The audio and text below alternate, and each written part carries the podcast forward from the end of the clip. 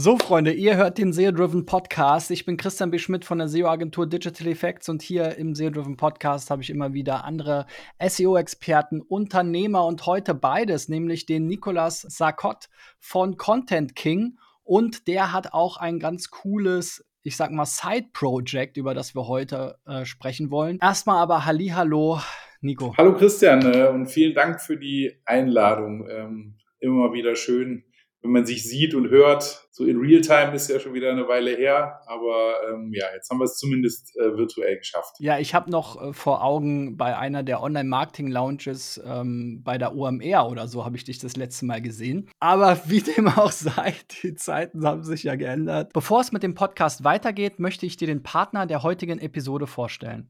Wir nutzen SEMrush in meiner SEO-Agentur Digital Effects schon seit Jahren und setzen es erfolgreich für unsere Projekte ein. SEMrush ist ein umfangreiches SEO-Tool, das dich bei der Recherche von Keywords, der Optimierung deiner Website und der Überwachung deiner Wettbewerber unterstützt. Du kannst damit zum Beispiel die Rankings deiner Website verfolgen, die Backlinks deiner Konkurrenz analysieren oder Lücken in deiner Keyword-Strategie aufdecken. Ich nutze am liebsten das Keyword Magic Tool, um meine SEO-Content-Strategie zu entwickeln. Du kannst SEMrush jetzt testen, indem du dem Link in den Show Notes folgst. Zurück zum Interview. Wir ähm, sind ja beide so ein bisschen im, auch im Content Marketing tätig. Äh, vor allem so du ja auch sehr stark aus der, aus der SEO-Zeit. Du bist ja auch so ein Urgestein eigentlich der SEO-Branche eigentlich auch überfällig, dass du jetzt beim SEO-Driven Podcast bist. Erzähl doch mal ganz kurz, was ist denn Content Marketing für dich eigentlich? Oh, sollen wir das jetzt wirklich besprechen im Detail? Weil dann sind wir wahrscheinlich nächste Woche noch dabei.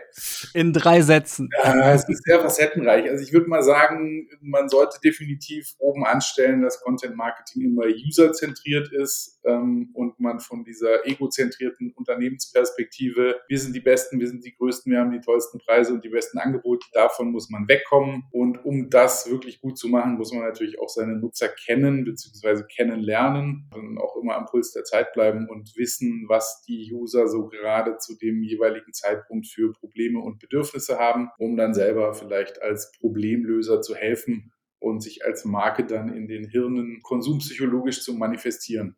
Ja, das ist, glaube ich, mal ganz grob so, was Content Marketing machen sollte. Also wir SEOs sprechen auch gerne über Search Intent. Ja, Content Marketing setzt ja da immer Top of Funnel an oder eben in, in, in der informationsgetriebenen Suche in der Regel. Äh, je nachdem, welches Search Intent Modell man da sich heranzieht. SEMrush zum Beispiel hat ja noch diesen Twitter, diesen Commercial Search Intent zum Beispiel, ähm, den ich auch ganz hilfreich finde, wo man dann eben auch so Vergleiche und Listicles und sowas hat.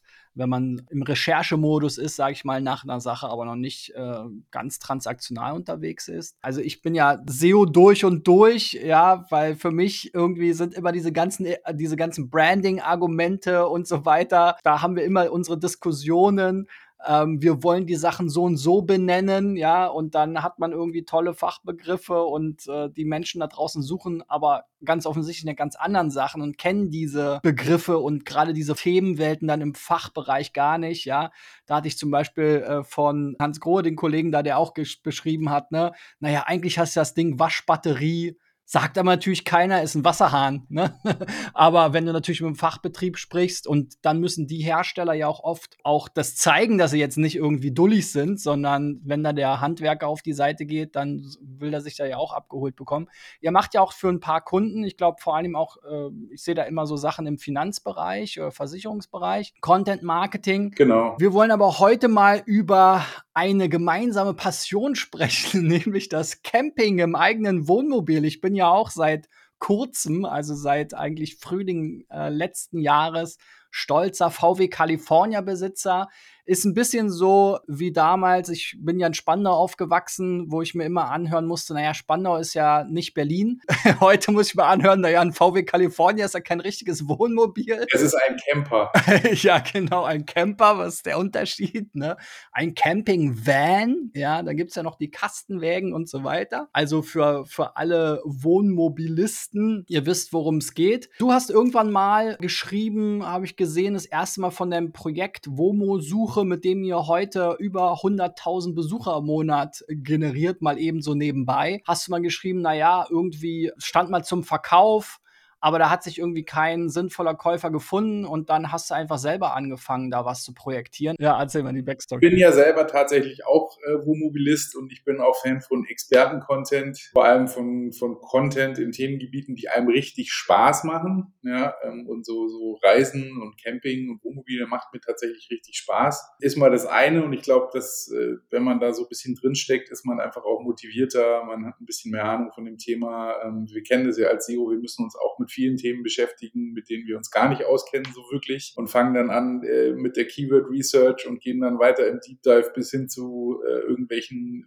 W-Fragen und müssen uns dann mit den Themen auseinandersetzen. Aber das war natürlich was, was mich schon immer so ein bisschen gereizt hat. Die Idee war eigentlich schon länger da, mal was in diese Richtung zu machen. Aber Camping ist ja auch sehr breit. Ne? Was macht man da? Macht man ein Informationsportal oder ein Verzeichnis für Campingplätze oder was auch immer? Im Hinterkopf ist natürlich auch immer, äh, vielleicht solltest du auch eine Monetarisierungsidee haben zu diesem ganzen Ding. Und dann habe ich einfach mir mal so die Märkte angeschaut und die Themenbereiche und habe halt gesehen, okay, da passiert gerade relativ viel. Die, die Neuzulassung Zulassungen, die Absatzzahlen von Wohnmobilen sind sowieso schon am Steigen. Ähm, dann kam ja noch Corona, was das Ganze noch wahnsinnig verstärkt hat, weil die Leute plötzlich keine Hotels mehr mieten konnten, haben sie alle gedacht, sie müssen sich ein Wohnmobil kaufen. Und dann gibt es halt auch ganz viele, die sich bewusst kein Wohnmobil kaufen, sondern es eben mieten. Ja, und dann habe ich für mich beschlossen, das ist eigentlich ein interessantes Feld und ich glaube, dass man da auch ein bisschen Geld mit verdienen kann.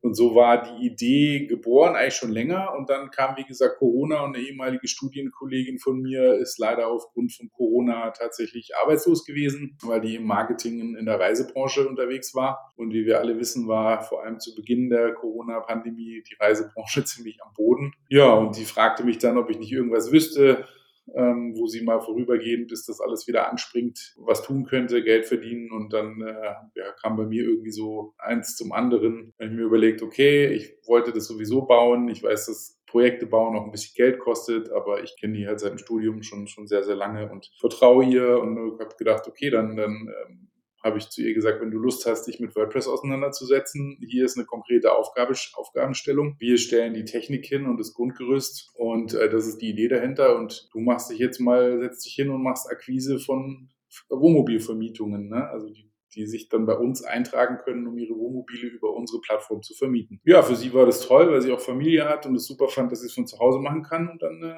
hat sie sich rangesetzt und war auch sehr fleißig und dann hatten wir innerhalb von kürzester Zeit irgendwie schon über 800 Wohnmobile im Bestand. Das ist ja auch so ein bisschen der Knackpunkt, wenn man eine Plattform baut, die lebt halt vom Inventar. Ne? Also ich kann mich nicht hinsetzen und nebenher zweimal die Woche zwei Wohnmobile einpflegen, die dann am nächsten Jahr schon wieder veraltet sind, sondern da muss man halt ein bisschen PS auf die Straße bringen und Gas geben. Das haben wir gemacht und es hat super gut funktioniert. Ja, das sind diese berühmten Remote-Jobs, ne? Die passen ja auch ganz gut zum Thema Vanlife, ist ja ein Riesentrend. Exakt. Habe ich auch schon mal von gehört. Ja, ja, das selber auch. wir haben ja jetzt auch äh, Satelliteninternet und so weiter, ja, damit wir überall auf der Welt äh, Videocalls machen können und Podcasts aufnehmen und so weiter. Lass uns doch noch mal so ein bisschen einsteigen, sozusagen auch für andere, die sagen, hey, ja, ich habe hier so eine Passion ähm, du hast ja jetzt schon gesagt, okay, Monetarisierung muss natürlich auch irgendwo im Kopf sein. Man macht das ja jetzt nicht nur aus Hobby, womöglicherweise. Wie können andere vielleicht identifizieren, ob ihr Hobby, ob ihre Nische, ihre Domain auch potenziell mal Geld verdienen kann? Puh, ja, also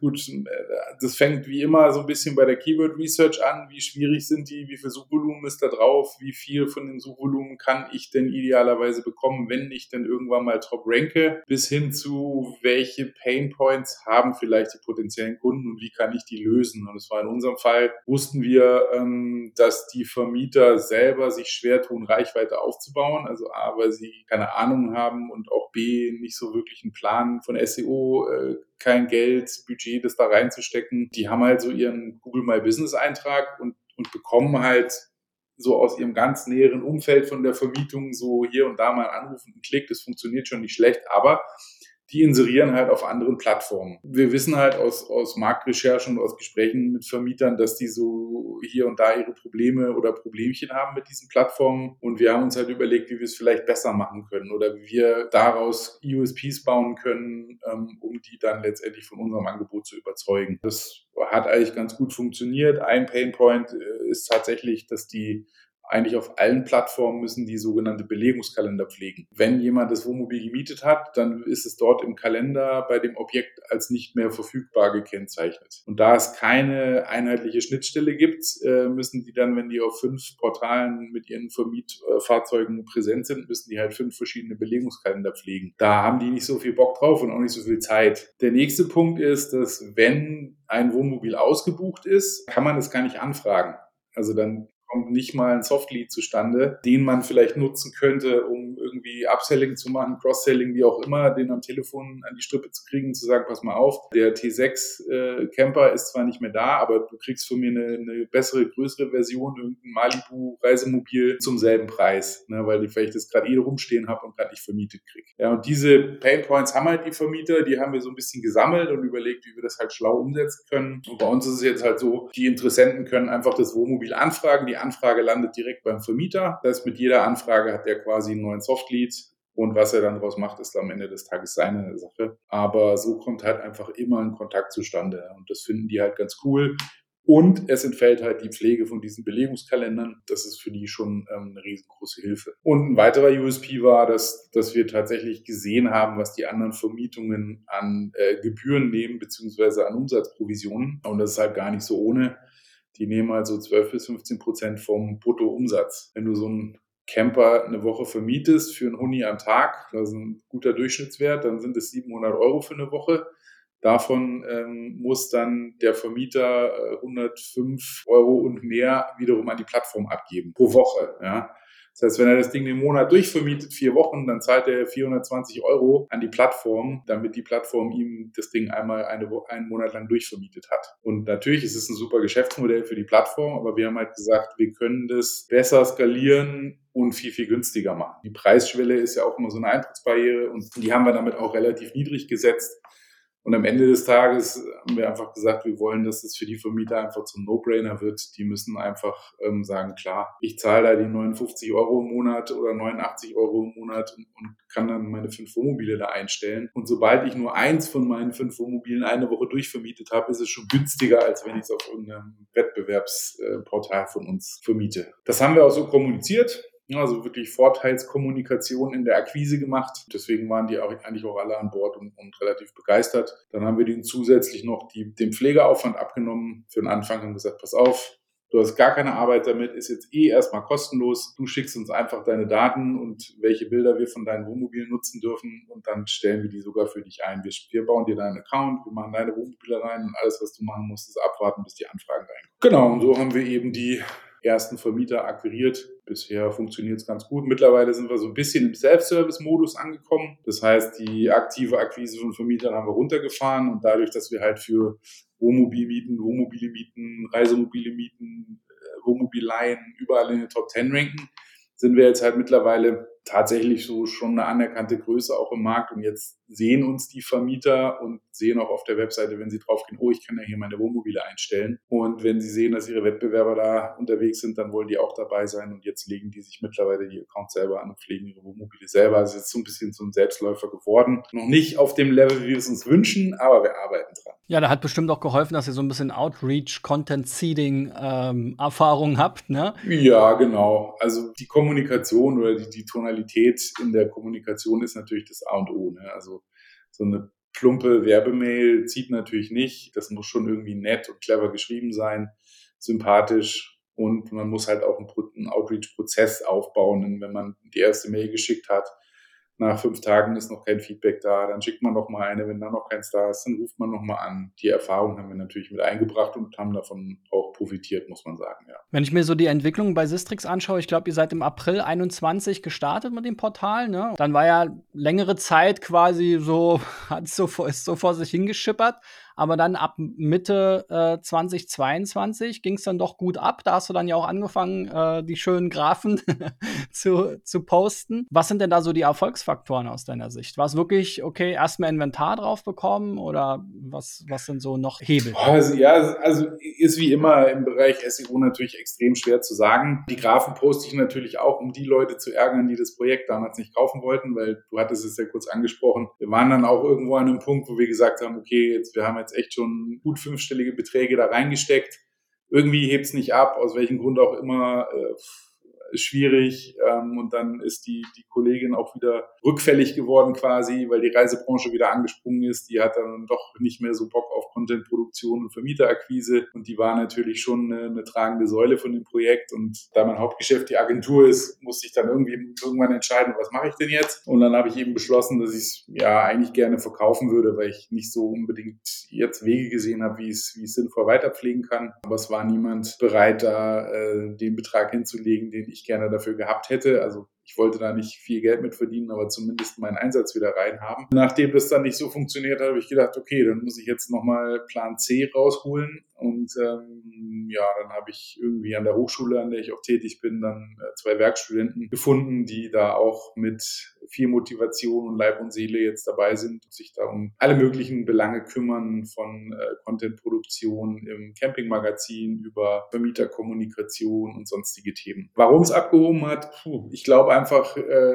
dass Google tatsächlich eine Weile gebraucht hat, bis es verstanden hat, um was es denn eigentlich wirklich geht auf der Seite, dass wir einfach aufgrund des mangelnden Traffics, aufgrund von mangelnder Sichtbarkeit Google einfach nur nicht genug positive Signale äh, liefern konnten. Wir haben dann tatsächlich, vielleicht korreliert es ein bisschen, ähm, zu dem Zeitpunkt angefangen, so ein bisschen Tabula-Traffic einzukaufen, also wirklich mit, mit irgendwelchen äh, inspirationalen Inhalten äh, da zu punkten und, und Benutzer auf die Seite zu holen. Wir haben dann auch noch mal ein bisschen Google Ads drauf gebucht, haben wir mittlerweile aber auch komplett eingestellt. Ja, und dann kamen tatsächlich auch die ein oder anderen äh, Links dazu. Ja, und, und das Gesamtkonzept und die Gesamtdatengemengelage hat Google dann wahrscheinlich dazu bewegt zu sagen, okay, die haben ein relativ großes Inventar. Wenn jemand ein Wohnmobil mieten will, dann ist er da eigentlich ganz gut aufgehoben. Die haben nicht nur Wohnmobile, sondern die schreiben auch coole Reiseberichte. Also was kann ich da mit dem Wohnmobil machen? Die haben ein Campingplatzverzeichnis, wo kann ich mit dem Wohnmobil hinfahren? Die haben ein Lexikon mit allen Fachbegriffen, wie muss ich was tun? Tun, wenn in meinem Wohnmobil irgendwas kaputt ist oder ich was nachrüsten will. Mit diesem holistischen Ansatz kann man das, glaube ich, schon auch argumentieren. Google hat einfach gesehen, ja, die, die sind jetzt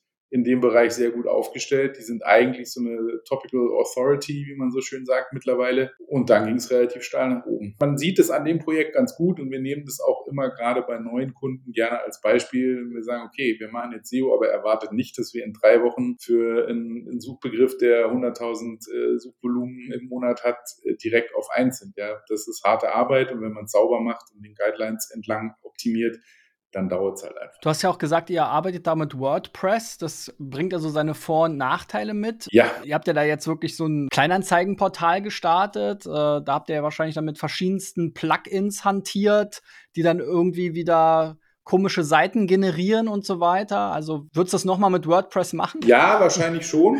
Ähm, tatsächlich haben wir da gar nicht so viele Probleme. Also was wir von Anfang an gemacht haben, wir haben eine Dev-Umgebung gebaut, einfach ein 1 zu 1 Klon, wo wir einfach alles, was wir tun wollen, erstmal ausprobieren ohne was kaputt zu machen, ohne irgendwas zu verstellen oder was auch immer. Und wenn wir das durchgetestet haben und den Proof of Concept haben, dann geht's halt quasi in die Live-Umgebung. Das kann ich nur jedem empfehlen. Ich sehe das so häufig, gerade bei kleineren Startups oder so One-Man-Shows, äh, Freelancern, wie auch immer, die eigene Projekte bauen, die fummeln dann in der Live-Version rum und dann geht halt irgendwas schief. Man muss nur in der WordPress-Gruppe auf Facebook gucken, da sieht man das jeden Tag uh, ich habe gerade irgendwas gemacht, jetzt geht gar nichts mehr. Natürlich ist auch da wieder die Erfahrung Gold wert gewesen, weil wir ja die Plugins in den meisten Fällen nicht zum ersten Mal benutzen. Aber äh, tatsächlich sprichst du da so einen kleinen wunden Punkt an.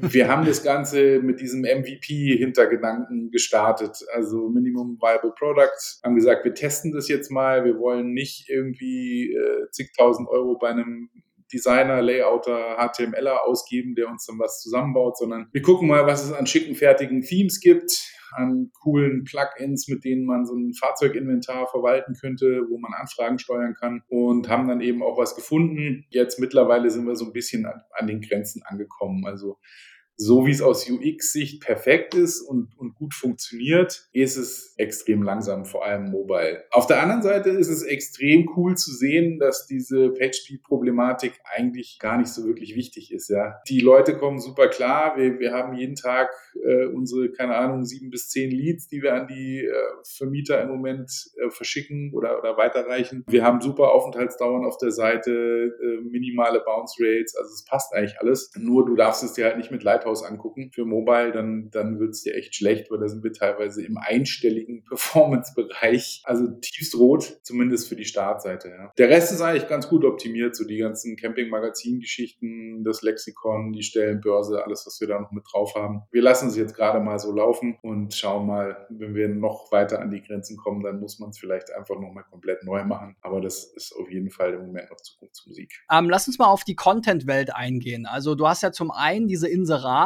und ähm, da habt ihr zwar, ähm, wie du gesagt hast, natürlich auch so einen Concierge-Service gemacht. Das heißt, ihr habt da sicherlich auch so ein bisschen Einfluss genommen. Aber im Endeffekt, jetzt auch gerade mit dem Self-Service, ist es ja User-Generated Content, wo im Zweifel der Vermieter einfach die, die, die Texte und alles Copy and Paste rüberballert und dann habt ihr da sozusagen äh, Duplicate Content.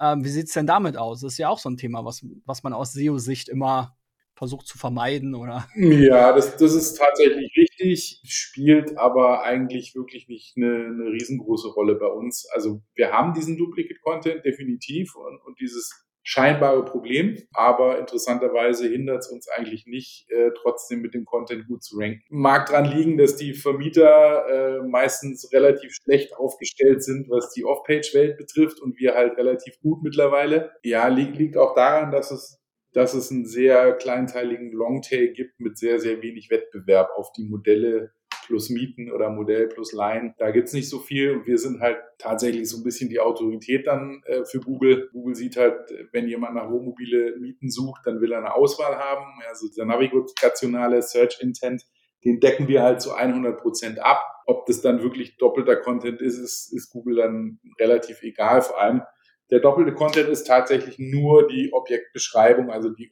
die Beschreibung des Fahrzeugs, ja.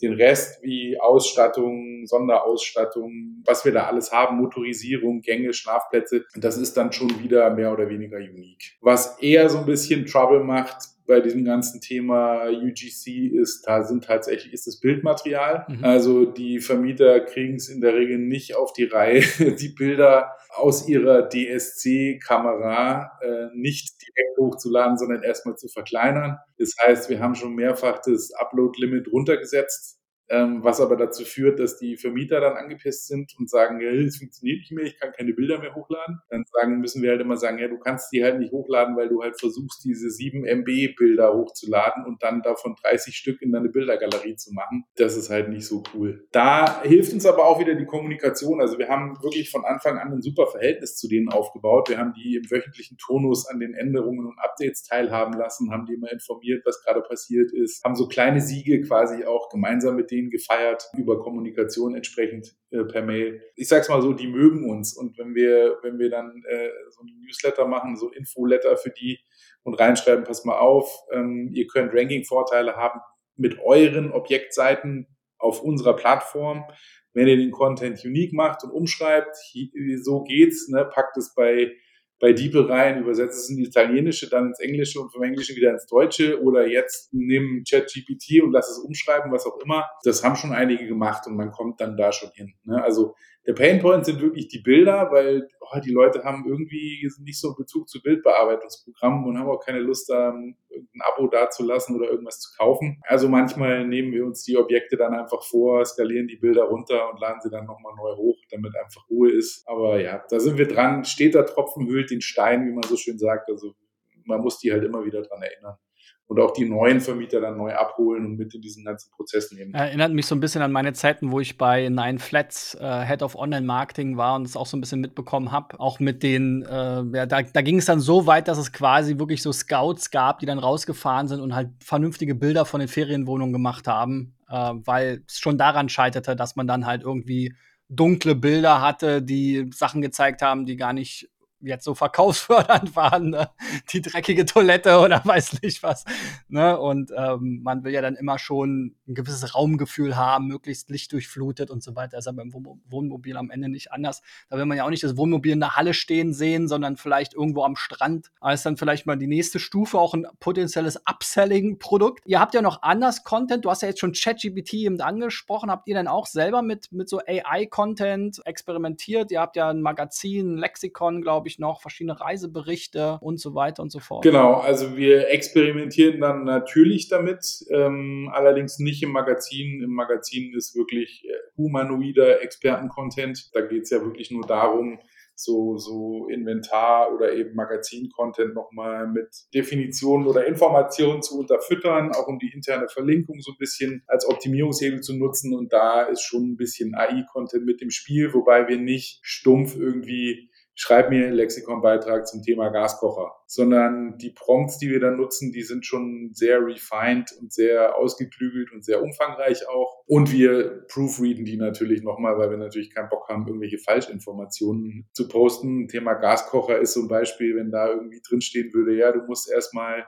mit einem Kugelschreiber ein Loch in die Gaskartusche bohren und kannst dann den Rest aufsetzen. So, das wäre halt einfach ein bisschen gesundheitsgefährlich auch. Und dann wird der Content, den wir halt dann von ChatGPT zurückbekommen, natürlich auch angereichert. People also ask Geschichten äh, untermauert. Es funktioniert eigentlich ganz gut. Was glaube ich so der Knackpunkt ist und was wichtig ist, man muss schon schauen, dass die Schreibweise und die Tonalität zum eigenen Style passt. Also ich glaube schon, dass Google da algorithmisch mittlerweile schon auch sehr, sehr gut ist und erkennen kann, ob im Magazin wirklich Menschen schreiben mit viel Herzblut und Motivation und Erfahrungen und so weiter und dann ist irgendwo so ganz trockener AI-Content. Muss man mit Vorsicht genießen und wenn man halt auch so, so ein Projekt hat, was auf einem sehr aufsteigenden Ast ist und so viel Traffic schon abwirft, dann will man sich das natürlich auch nicht äh, unbedingt wieder kaputt machen mit sowas. Wir sind vorsichtig, aber wir, wir nutzen es auf jeden Fall und das funktioniert eigentlich auch ganz gut. Dann gibt es ja auch immer die Diskussion, sicherlich auch mit Kunden. Ne? Also ich kenne es auf jeden Fall auch.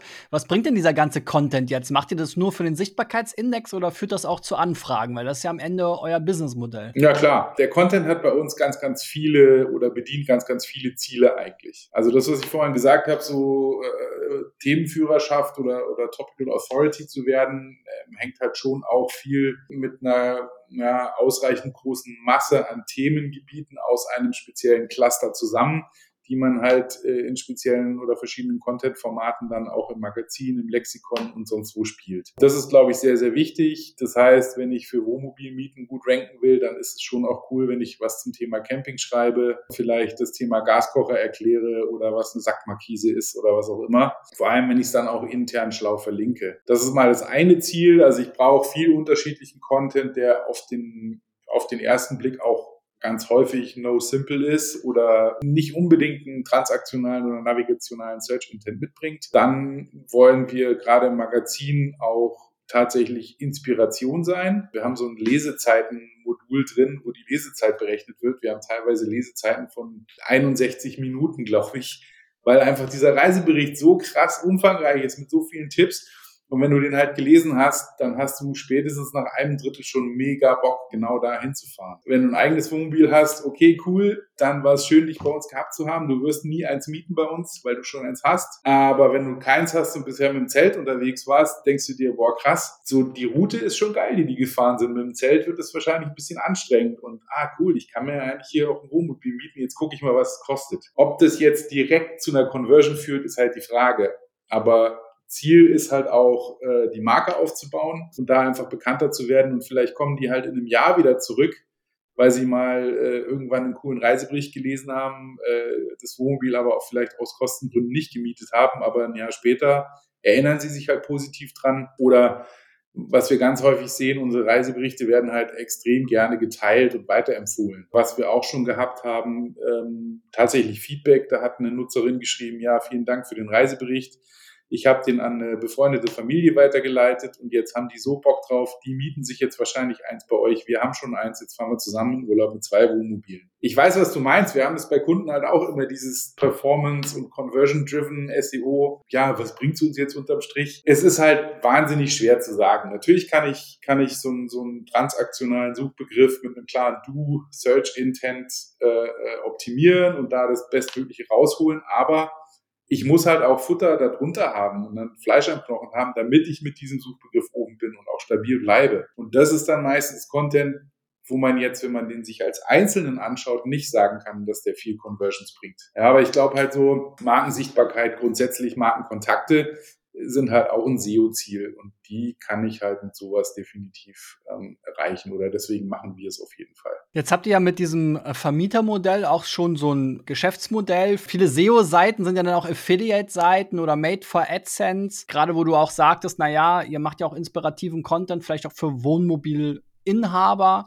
Ähm, dachte ich auch so, na ja, ich meine, ich habe ja ein Wohnmobil, ich will gar nicht wissen, wie, also nicht nur, dass das Ding super teuer war, wie viel wir jetzt auch noch für Zubehör und Camping ist ja eine ganze Welt, wo man Hunderttausende versenken kann. Ne? Das sind ja mittlerweile rollende Tiny Houses. Also da kann man sich ja auch einiges an, an Werbung und so weiter vorstellen. Habt ihr da schon irgendwie was getestet? Wie sind da eure Erfahrungen? Funktioniert Made for AdSense heute noch oder Affiliate SEO?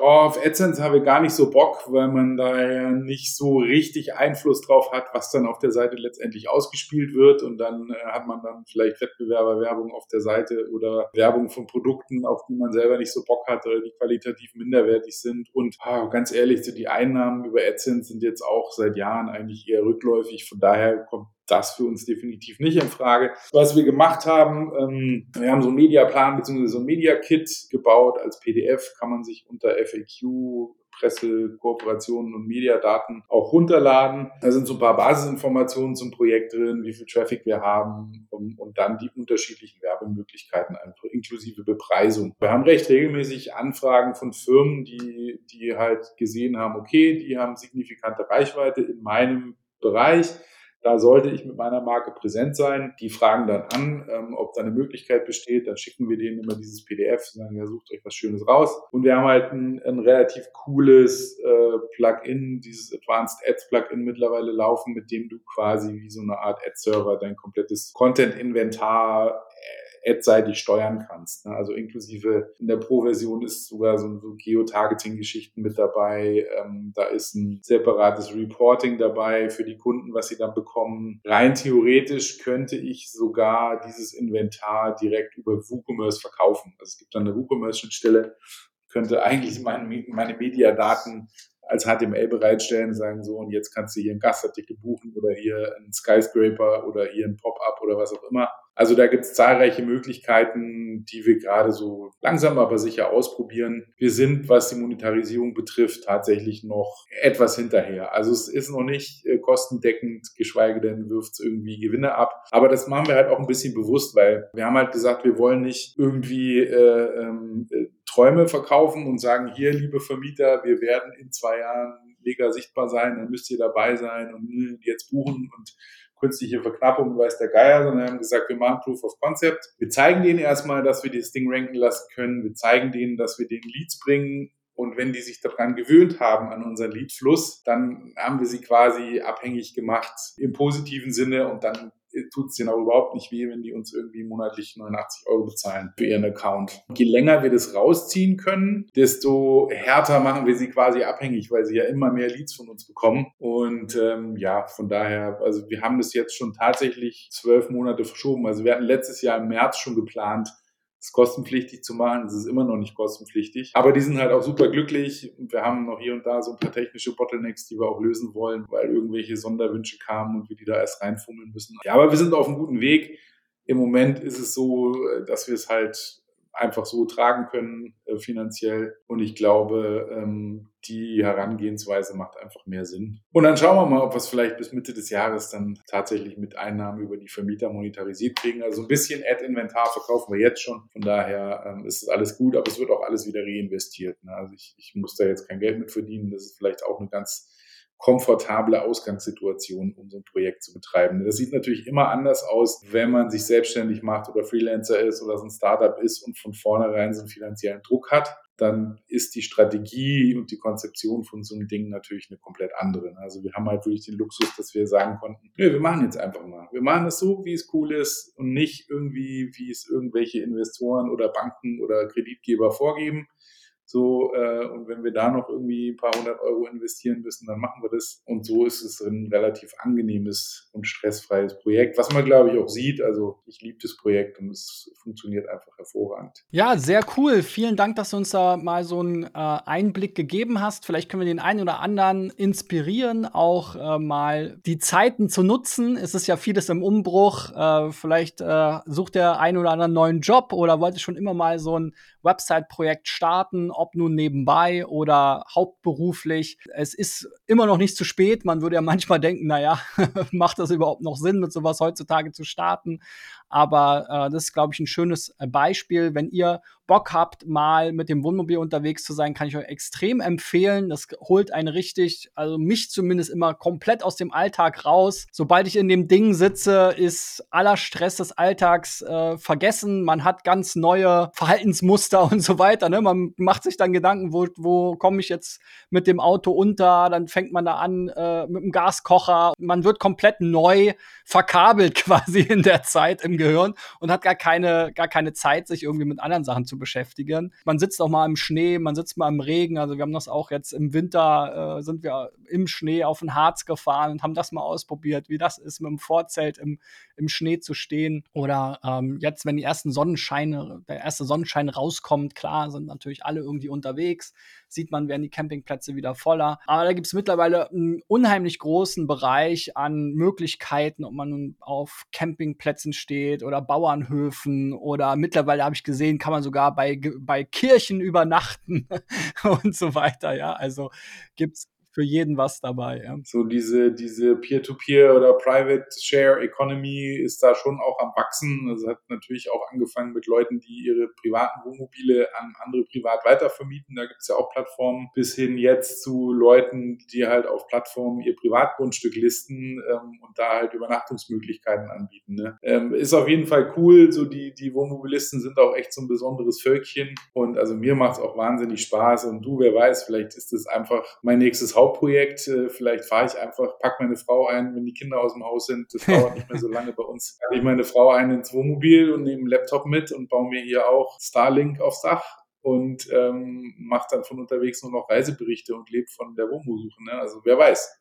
Keine Ahnung, wir, werden sehen. Du kannst SEMrush jetzt testen, indem du dem Link in den Show Notes folgst. Ja, ich äh, bin gespannt, wie es weitergeht. Äh, wenn ihr mich mal beim Campen sehen wollt, dann googelt doch mal Familie mit Bully. Da findet ihr dann äh, unseren YouTube-Channel und so weiter ähm, wo wir mit unserem VW California unterwegs sind. Lasst uns natürlich gerne eine Bewertung da bei Apple Podcast, Spotify oder wo auch immer ihr den SEO-Driven Podcast hört. Schaut bei der WOMO-Suche vorbei, wenn ihr es mal ausprobieren wollt. Und dann freue ich mich, wenn ihr natürlich auch nächste Woche wieder einschaltet. Bis dahin, euer Christian und vielen lieben Dank, Nico. Ciao, ciao. Ich danke dir. Schöne Woche noch. Ciao, ciao.